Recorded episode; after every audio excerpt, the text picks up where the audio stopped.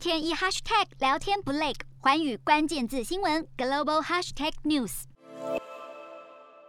北韩在二十七号召开的四中全会，按照惯例会总结过去一整年政府的政策执行，以及决定国家的下一步。这一次开会的具体议题并未对外详细的说明。然而，参与会议的包含了党中央委员会和候选委员，还有来自各省内阁、各级机关、全国重点企业和工厂的干部，也都有前去旁听会议。韩联社分析，从出席人员来看，这一次大会的重点可能是在讨论新一年的经济和民生问题，并且加强内部团结、整顿社会风气。与人民思想教育等。另外，金正恩在过去每次的新年演说都会发表令外界惊讶的重大讯息。今年正值金正恩执政十周年，外界也都特别关注这名北韩的强硬派领袖会踏出怎么样的下一步。日韩焦点全面掌握。东亚局势全球关注，我是主播刘以晴。全新节目《环宇看东亚》，锁定每周四晚间九点，环宇新闻 MOD 五零一中加八五开破二二，以及晚间十点，环宇新闻 YouTube 频道播出。